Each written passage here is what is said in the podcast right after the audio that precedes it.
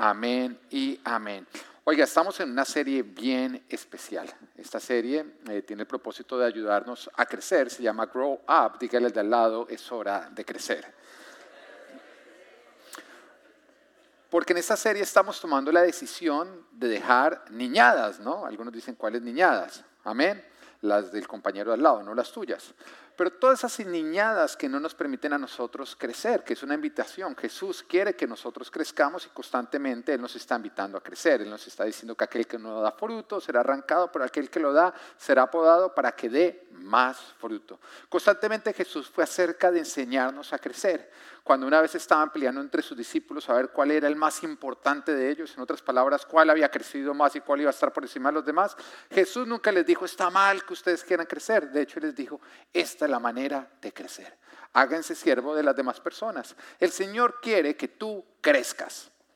Qué lindo saber eso, ¿o no? Que tú crezcas en todas las áreas de tu vida, que tú crezcas como persona y cada día te parezcas más a Él. Porque como veíamos hace ocho días, envejecer es algo que le ocurre a todos, pero crecer es opcional, solo para los que están dispuestos. Y la invitación del Señor es que tú decidas crecer, porque lo cierto es que en la vida cristiana como en el mundo hay viejos que son iguales a niños. Y hay niños que son bastante maduros. Y hay quienes alegan llevar 30 años en el cristianismo, pero se comportan peor que un recién convertido. Y por otro lado, hay recién convertidos que se comportan con gran madurez. Así que independiente en donde tú te encuentres, la invitación del Señor es a que tú decidas crecer. Y el domingo pasado hablábamos acerca del hijo malcriado, porque veía yo un post que alguien había puesto en Facebook, no voy a decir quién para no hacer sentir mal a Laura, y ella cogía y decía ocho señales de que tu hijo es malcriado. Laura, yo sé que el día que tú tengas hijos vas a bajar ese post, nos vas a pedir perdón a todas las demás personas y vas a decir, fue malcriado haberlo puesto. No mentira, no, no, no nos vayamos para allá. Pero cuando ella lo puso, eh, yo dije, ¿por qué no lo usamos para analizarnos a nosotros? Y lo volteé y dije, ocho señales de que nosotros somos hijos malcriados de Dios. Y la verdad es que creo que Dios me empezó a hablar y Dios me dijo, quiero que le hables de eso a todas las personas para que se examinen y todo lo que tengan de malcriados, de hijos de Dios, sea corregido. Porque aclaro, la palabra de Dios nunca es para juzgar ni para señalar, sino para invitar a crecer, a cambiar. Amén. Entonces, ¿tú te vas a sentir juzgado hoy? No, porque eso sería orgullo.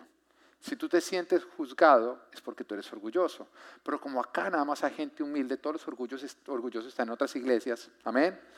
Entonces tú no te vas a sentir juzgado, tú más bien te vas a sentir invitado a crecer. Amén. Entonces veíamos las tres primeras señales de un hijo malcriado. La primera es, un hijo malcriado no ayuda en casa. ¿Tú estás de acuerdo o no? Mm, cuando tú llegas el niño de 18 años no sabe tender la cama, no sabe cocinar, no sabe la diferencia entre la lavadora y la secadora, tú dices, este chino ¿Es mal creado o no? En la casa de Dios ocurre lo mismo. El que lleva viniendo un montón de tiempo entiende que esta es la casa de su padre y no ayuda en nada, ese es mal creado. ¿Estamos o no estamos? Sí, yo sé que ahí empiezan a haber menos améns, ¿no? Porque ya empiezan... Eso es normal, eso simplemente quiere decir que la palabra de Dios te está entrando. Bueno, punto número dos, nos habla que el hijo malcriado de Dios hace berrinches. Eso nunca ha pasado a ninguno de nosotros, solamente, pero uno lo ha visto en otra gente que a otras iglesias, no, no. Usted ha visto que de pronto hacen berrinches cuando Dios no le responde cuando Él quiere, como Él quiere, lo pone a esperar. Amén. ¿Ah? Yo sé, a hay berrinches, hay, hay solteros, hay solteras que están esperando con la escoba que les llegue esa ayuda idónea que porque estaba tan demorado. Amén. Por eso no quiere llegar, baja la escoba. Punto número tres es el hijo malcriado avergüenza a su padre en público.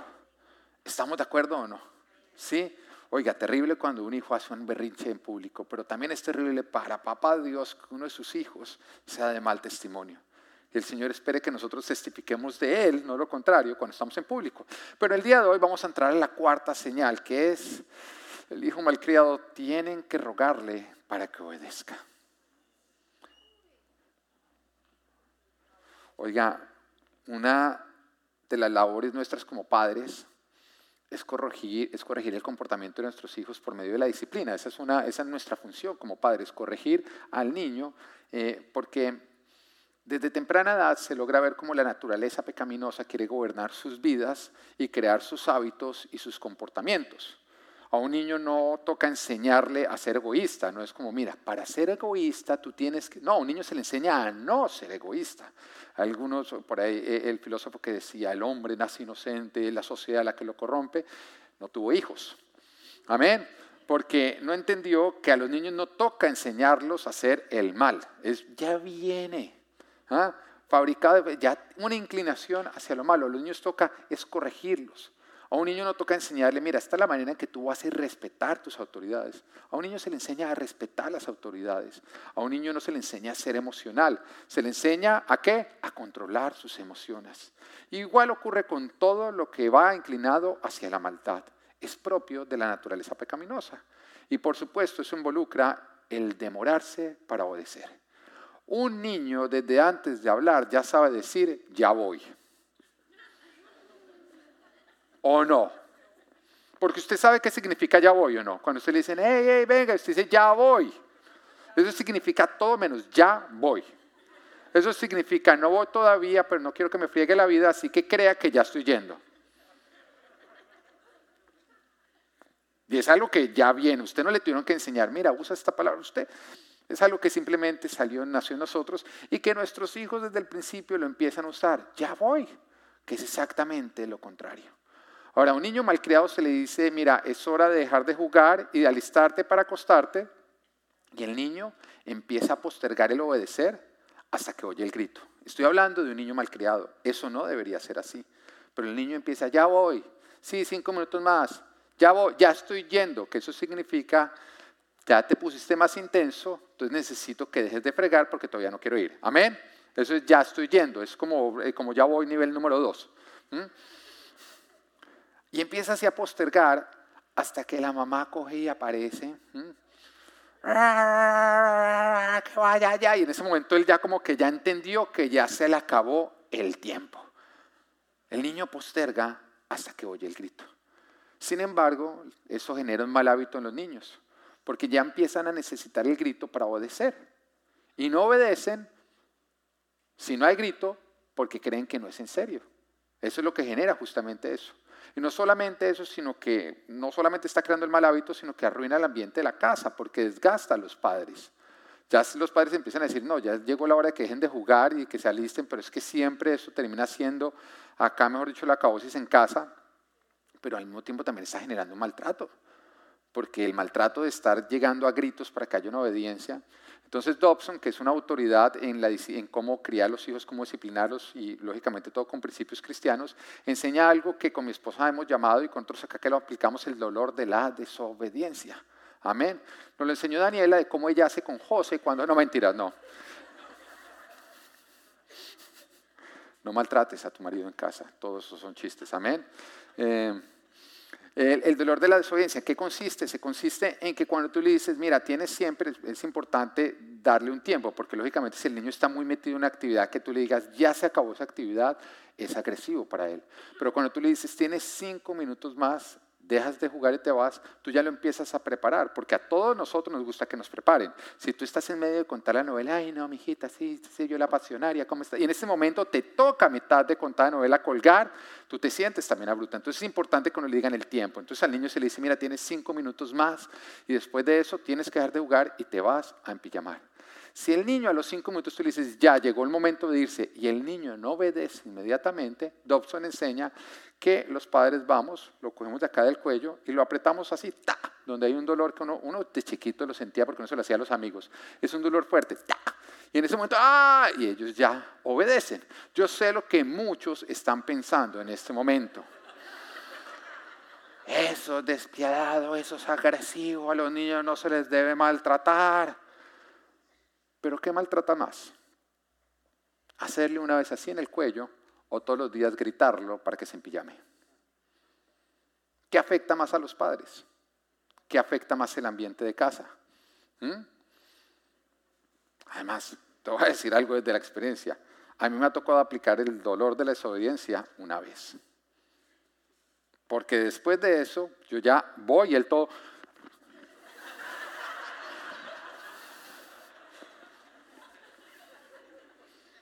Son esas cosas dadas del cielo. Yo, gracias por ese dolor de la desobediencia, ¿no es cierto? Y entonces uno lo enseña y al principio los papás abren la cara y como, ¡Oh! aplíquelo. Después me va a decir si no mejora, si no es menos agresivo aplicarlo en la casa. Pero justamente lo que busca esto es enseñar algo, a obedecer de manera inmediata, que es un buen hábito que el niño tiene que ir desarrollando. Porque algo que debe acompañar al hijo sabio es que obedece inmediatamente. Y lo mismo ocurre con el hijo de Dios sabio y maduro, que obedece sin demora. Ahora, Salmos capítulo 119, versículo 60 dice, me doy prisa, no tardo nada para cumplir tus mandamientos. ¡Wow! Oiga, cuando el salmista escribió esto, yo creo que papá Dios se llenó en su corazón como... ¡Ah! Esta mañana cuando levantamos con mi esposa, mis hijos estaban jugando y entonces yo le dije, Natán, necesito que vengas ya con tu hermanito porque nos vamos a meter a bañar. Entonces él me respondió lo que todos los niños responden, ya voy. Entonces yo le dije a mi esposa, empezamos a hablar del ya voy sin ella saber que esta era la predica. Yo no, voy a predicar de eso, voy a dejar, o sea, voy a mirar a ver si ya viene, ¿no? Y de pronto llegó, listo papá. Por eso estoy contando, si no hubiera venido lo hubiera omitido porque nadie quiere hacer alarde de que su hijo desobedeció, ¿no es cierto? ¿Mm? Entonces en ese momento vino yo, wow, mi amor, tenemos un hijo maduro, sabio, bien criado. De hecho le dije, por favor, ve por tu hermanito y fue por el hermanito y lo trajo, entonces soy un papá que me siento muy orgulloso, como también se siente orgulloso papá Dios cuando te dice, y tú obedeces. Pero también Él le tiene que dar mucha desesperación cuando Él te dice algo y tú le dices, ya voy. Deja de fornicar, ya voy, ya voy, ya voy. Deja hacer relación dañina, ya voy, ya voy. ¿Mm? Diezma, yendo, yendo para allá. ¿Mm? Deja la borrachera. Anotado. Y tú no haces nada. Tiene que ser frustrante para papá Dios porque Él espera que nosotros seamos como el salmista. Me doy prisa, no tardo nada para cumplir tus mandamientos. Y mire que Jesús habla tanto acerca de aquellas personas que le dicen Señor, Señor, y Él dice jamás los conocí. Porque el Señor no te conoce a ti por lo que tú dices, sino por cómo tú vives. Y alguien que le dice Señor, Señor, es porque el Señor le da una instrucción y responde, ya voy yendo. No, ya voy comprando tiempo para seguir desobedeciendo. Entonces, analízate en este momento, ¿eres tú de los que te demoras en obedecer o eres tú de los que oye la instrucción de parte de Dios y obedeces? Porque hay algunos que se quedan, no entiendo la instrucción, quiero ver si estoy de acuerdo. Se quedan analizando. Yo le voy a decir algo, así usted no entienda, obedezca, obedezca. No es que quiero entender por qué es fornicación tener relaciones sexuales por fuera del matrimonio. Si no entiende y toca explicarle eso, obedezca. Después tendrá tiempo para entender. Pero si Dios es su Señor, simplemente obedezca. Pero el hijo malcriado, mire, el hijo malcriado espera a ver las consecuencias para obedecer. El hijo malcriado solamente se mueve por consecuencias. Así que cuando le dicen el Señor en su palabra, debes diezmar porque no diezmar es robar y va a haber maldición. Hasta que no ve la maldición, él no empieza a diezmar. Cuando el Señor le dice no forniques porque entonces va a haber consecuencias, hasta que no ve las consecuencias de la fornicación, hasta que no ve el embarazo, la enfermedad venérea, hasta que no ve que el amor se daña, que empiezan a ocurrir, hasta que no ve todo eso, no empieza a obedecer. Igual ocurre con el adulterio, la rebeldía, el no congregarse. Aquellos que decían, no, no se puede ir por el virus, pero vino Marcela Gándara y se acabó el virus, ¿no es cierto? ¿Ah? Cuando era Jesús solamente el que venía, no, es que el virus está muy peligroso, ¿no? Pero apenas vino Marcela Gándara y dijo, bueno, pero toca arriesgarse. ¿Mm? ¿Mm? El hijo malcriado necesita ver las consecuencias, necesita oír el grito de Dios para creer que es en serio. Y acá le voy a decir algo, Dios jamás grita. Dios siempre es de susurros. Porque acá nunca nadie puede decir yo oí un grito de Dios. Siempre oímos su palabra. Mire, Él susurra tan pasito, tan pasito, tan pasito que escribe. ¿O no? Pero un simple susurro de Él que es dado con amor, Él espera que nosotros obedezcamos. Y cuando tú insistes en no obedecer y tú te acostumbras a que sean las consecuencias las que te enseñen, te voy a decir algo, las consecuencias no son cariñosas. Las consecuencias no susurran. En las consecuencias hay consecuencias. En ellas hay maldad, destrucción y muerte. Que es exactamente lo que Dios te quiere salvar a ti. Lo que Dios te quiere ahorrar. El hijo malcriado no cree hasta que no ve las consecuencias y por eso desobedece. El hijo sabio y maduro cree en el amor y la bendición de parte de Dios y por eso obedece. ¿Tú te ves la diferencia entre el hijo sabio y el hijo malcriado? El hijo malcriado no cree en las consecuencias.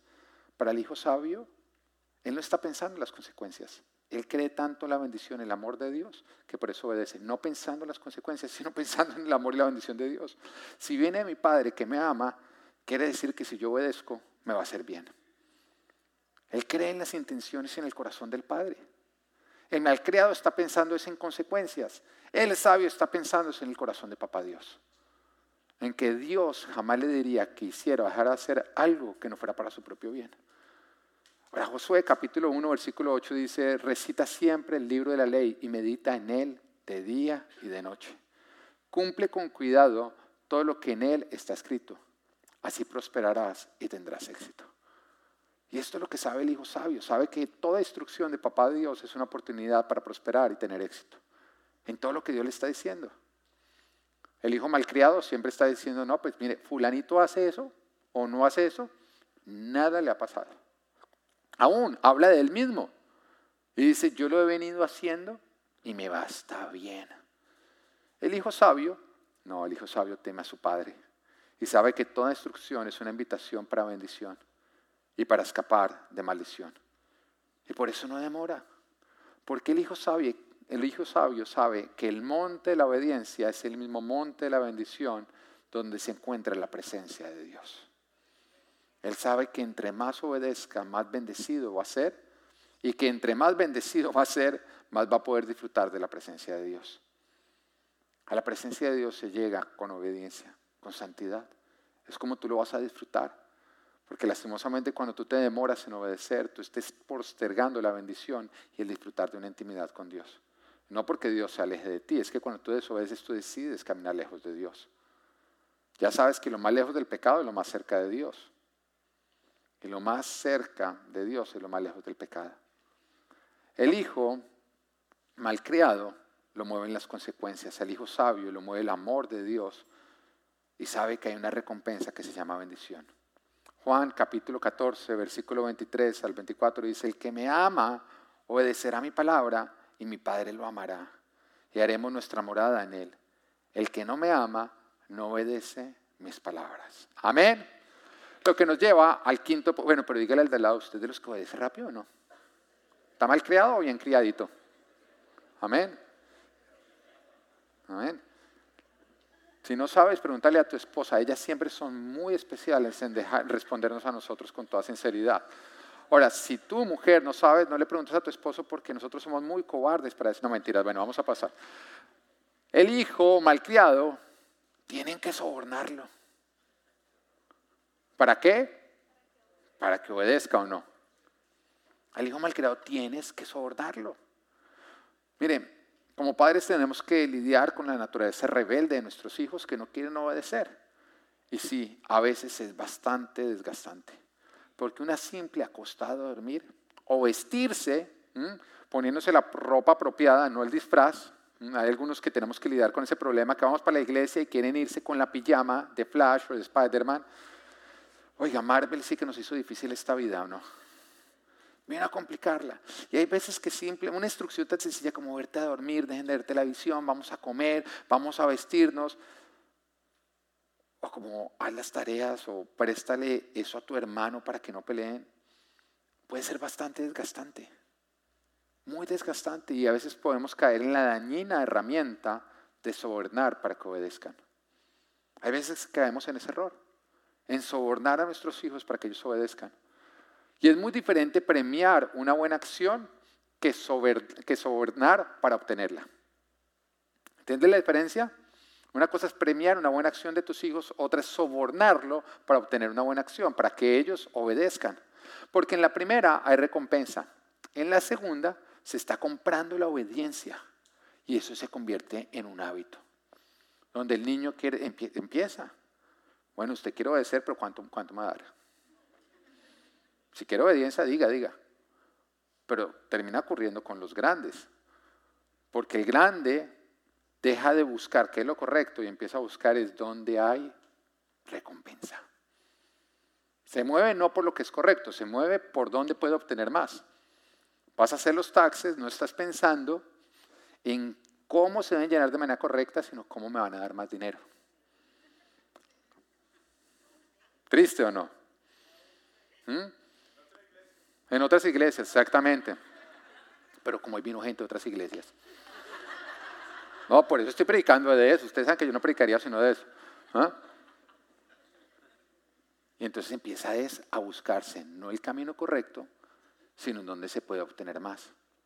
Que pensémoslo, yo, yo también aprovecho para predicarle a los que somos papás. Nosotros mismos ayudamos a generar ese hábito. Porque les enseñamos a ellos que no deben hacer lo correcto a menos de que ellos están adquiriendo algún incentivo para hacerlo. Y muchas veces hacer lo correcto significa obtener nosotros pérdidas. Estar dispuestos a perder. Pues le estamos enseñando eso a nuestros hijos. O tratamos en todo tiempo de hacerlos ganar para obedecer. La, la definición de soborno es dar a alguien dinero, un regalo o un favor para obtener de ellos algo.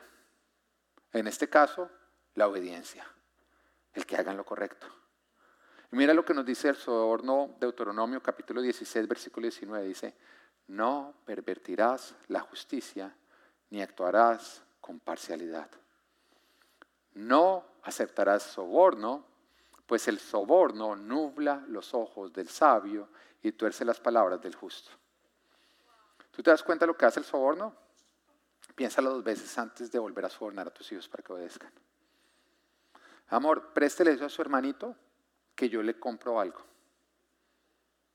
No, de verdad, ponte la ropa para ir a la iglesia, que después, después, si tú haces caso después, vamos y yo te compro un regalo, vamos a comer helado.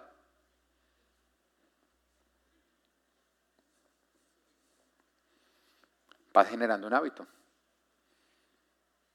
que más adelante se va a fortalecer y se va a convertir en un estilo de vida. Sobornar pervierte la justicia, como nos dice, y al sabio. No va a permitir que nuestros hijos crezcan con sabiduría, porque enseña el mal hábito de no obrar por lo que es correcto, sino por obtener lo que se desea, sin pensar si es para tu bien o es para tu mal. Ahora, que un hijo obedezca por soborno y no por sujeción, está enseñando la conducta pecaminosa, que sabes quién más la usa? El diablo. De come que es placentero. Porque fue exactamente como convenció a Eva, sobornándola. Se te van a abrir los ojos, vas a ser como Dios y no engorda.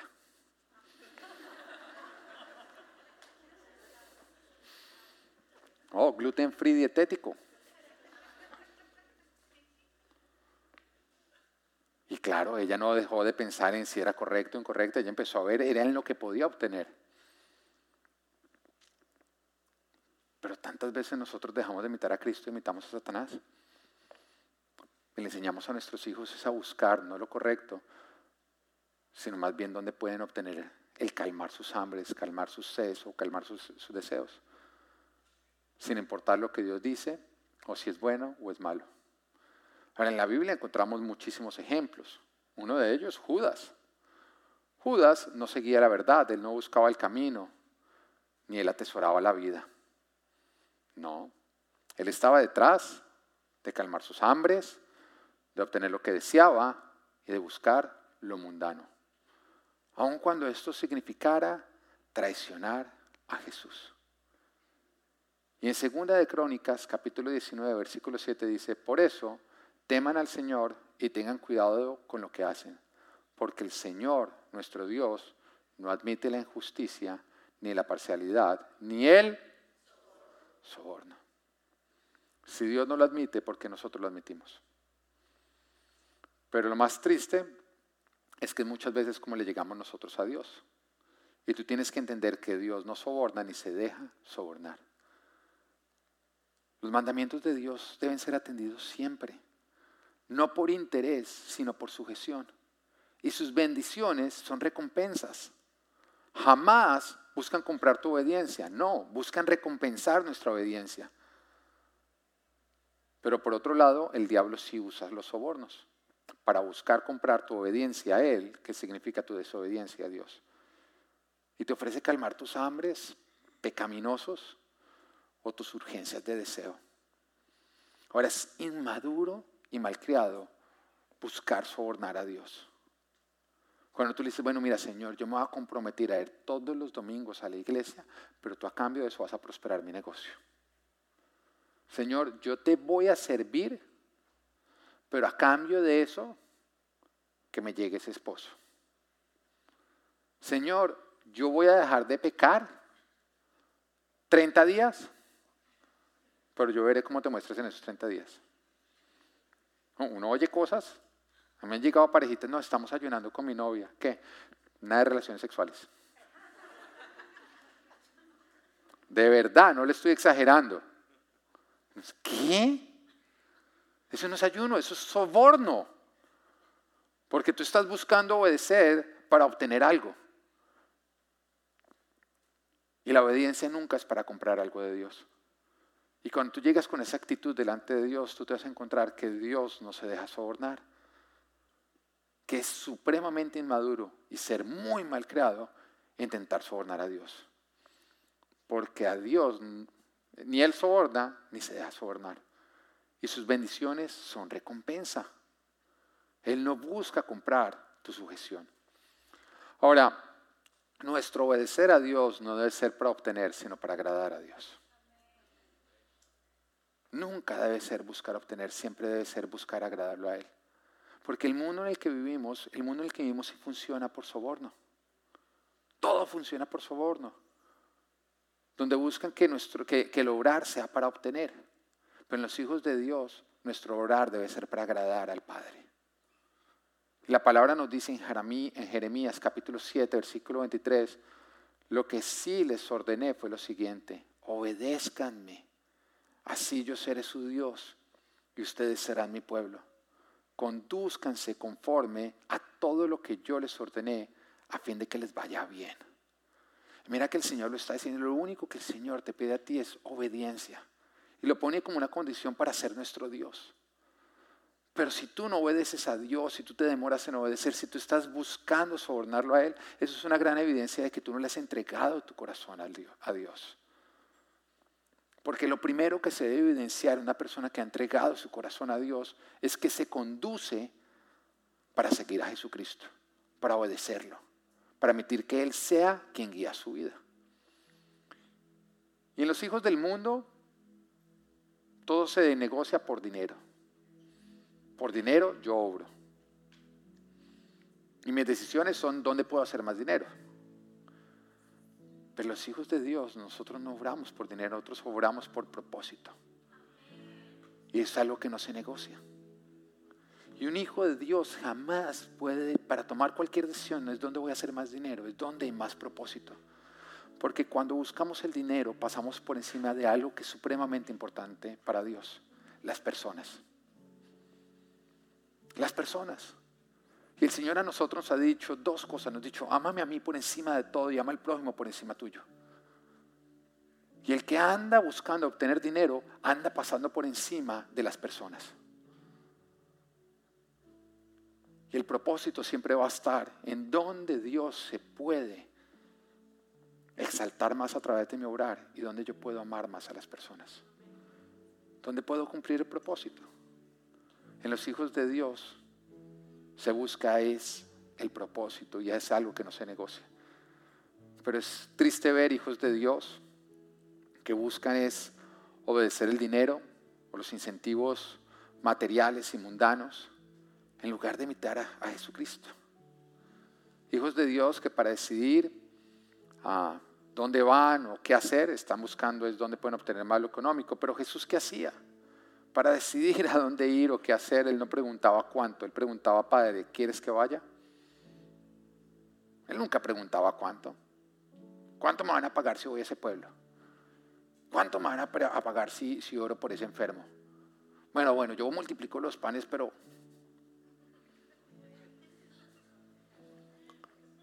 Era propósito, era personas, era dónde puedo amar, dónde el Padre me quiere usar, dónde debo estar predicando. ¿Y sabe qué es triste? Que a veces arrancamos con el corazón correcto, pero en el camino perdemos nuestro corazón. Es por eso que a mí me encanta, por ejemplo, como cristiano, ir a nuevos creyentes. Porque el nuevo creyente lo tiene claro. No estoy hablando del nuevo creyente que le ha entregado realmente su corazón al Señor, porque ese es su palpitar, es cumplir propósito pero pasa como el abogado que ya tiene muchos años de derecho y ejerciendo y que lógicamente cada vez inflama sus tarifas y que su propósito se ha convertido en hacer dinero, no ayudar a la gente. Pero que antes de empezar a estudiar, tú le preguntabas y él decía, yo quiero hacer una diferencia en este mundo. Yo quiero defender al inocente. Pero que en el camino perdió su corazón y dejó de servir al hombre dejó de servir a Dios y se puso a servir el dinero. El Hijo del mundo se mueve por dinero. El Hijo de Dios busca dónde hay propósito. El Hijo del mundo es donde hay más dinero. El Hijo de Dios es donde hay más propósito. Porque busca el reino de Dios y su justicia y sabe que todo lo demás es añadidura. Ahora tú puedes buscar tesoros mundanos o seguir a Jesús. No puedes hacer las dos. El Señor lo advirtió. Nadie puede tener dos señores. Así que escoge, porque fue lo que Jesús dijo, escoge, o me vas a seguir a mí o vas a seguir los tesoros mundanos. Y perdemos la brújula cuando nos empezamos a mover por obtener más y no por buscar a Dios. Nos convertimos en hijos malcriados que para obedecer al Padre necesitan ser sobornados, incentivos. Y el Señor no soborna ni se deja sobornar. Lucas 11:28 dice, dichosos más bien, contestó Jesús, los que oyen la palabra de Dios y la obedecen. Esto es grow up, deja de ser malcriado. Amén.